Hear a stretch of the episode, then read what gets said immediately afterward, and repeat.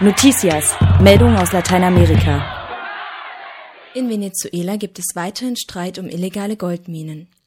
Wie uns Blickpunkt-lateinamerika.de berichtet, hat das venezolanische Militär einen Erfolg gegen den illegalen Goldabbau verkündet.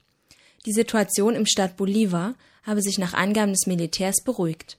Ende vergangener Woche hatten Bewohner der Region 19 Militärangehörige entwaffnet und festgehalten, weil diese illegal Gold abbauten.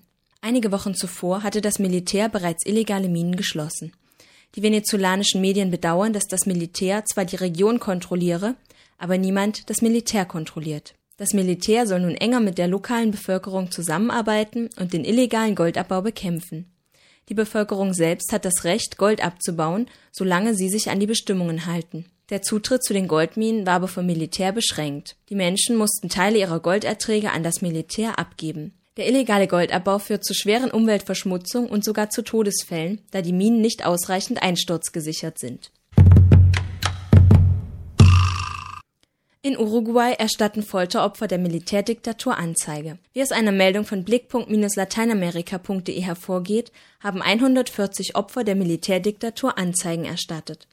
Es handelt sich dabei um Folteropfer der Diktatur zwischen 1973 und 85.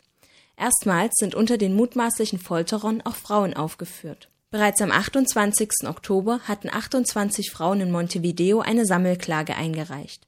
Sie seien als Gefangene gefoltert und sexuell misshandelt worden. Einen Tag später erstatteten 170 weitere Personen Anzeigen. Grundlage für die Anzeigen ist eine Entscheidung des uruguayischen Parlaments aus der vergangenen Woche. In einem Gesetz wurden die Diktaturverbrechen als Verbrechen gegen die Menschlichkeit anerkannt und verjähren somit nicht. Nicaraguas Wahlbehörde hat den Amtsinhaber Daniel Ortega zum Sieger der Präsidentschaftswahlen vom Sonntag erklärt. Das ist eine Meldung, die vom evangelischen Pressedienst kommt. Daniel Ortega erzielte laut dem vorläufigen Wahlergebnis vom Montag 63 Prozent der Stimmen. Bei den gleichzeitigen Parlamentswahlen gewann ebenfalls Ortega mit seiner sandinistischen Partei den Angaben zufolge mit 60 der 90 Sitze. Die Kandidaten der Opposition Gadea und Aleman wollen das Resultat jedoch nicht akzeptieren und fordern sogar die Annullierung der Wahl. Sie werfen Ortega Betrug vor und bezichtigen ihn, eine Diktatur in Nicaragua errichten zu wollen. Unter den internationalen Beobachtern seien die Urteile über den Verlauf der Wahl gegensätzlich ausgefallen. Die Organisation amerikanischer Staaten sprach von einem Fortschritt für Demokratie und Frieden in Nicaragua, Zugleich aber kritisierten Beobachter eben diese Organisation amerikanischer Staaten, dass ihre Arbeit im Land behindert worden sei. In der Nähe der Stadt Masaya im Westen von Nicaragua kam es laut lokalen Medien zu Auseinandersetzungen zwischen Anhängern der Regierung und der Opposition. Zwölf Menschen seien dabei verletzt worden, 18 weitere Anhänger der Opposition seien festgenommen worden. Bereits bei früheren Regionalwahlen unter Ortega habe es Indizien für Wahlbetrug gegeben, heißt es weiter in dieser Meldung des evangelischen Pressedienstes. So kürzten zahlreiche europäische Länder die Entwicklungshilfe für Nicaragua, nachdem Daniel Ortega im Jahr 2008 seinen Kandidaten als Bürgermeister der Hauptstadt Managua durchsetzte gegen den mutmaßlichen Wahlgewinner der Opposition. Auch in Guatemala wurde gewählt. Dort gewann der rechtsgerichtete Ex-General Otto Pérez Molina die Präsidentschaftswahl. Er kam auf insgesamt 55 Prozent der Stimmen. Das meldete die französische Nachrichtenagentur. Pérez Molina habe angekündigt, mit eiserner Hand gegen Kriminalität und Armut in Guatemala vorgehen zu wollen. Pérez setzte sich bei der Stichwahl am Sonntag gegen den rechtspopulistischen Unternehmer Manuel Baldison durch. Damit regiert in Guatemala erstmals seit gut 25 Jahren wieder ein Armeevertreter. Pérez Molina versprach, die Sozialprogramme seines sozialdemokratischen Vorgängers Alvaro Colom fortzusetzen und auch weiter auszubauen.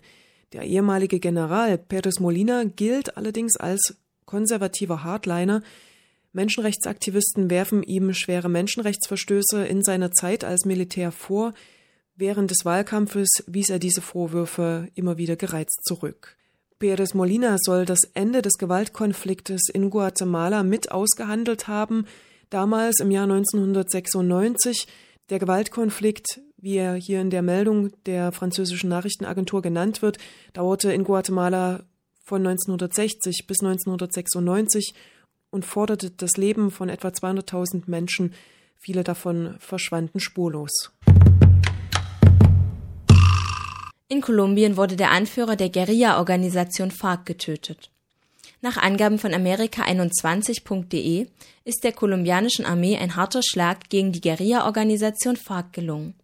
Der Oberkommandant der FARC, Guillermo Leon Sainz Vargas, genannt Cano, wurde bei einem Bombenangriff der Luftwaffe getötet. Seit zwei Jahren führte er die FARC. Kolumbiens Präsident Juan Manuel Santos sprach vom härtesten Schlag gegen die Organisation in ihrer gesamten Geschichte.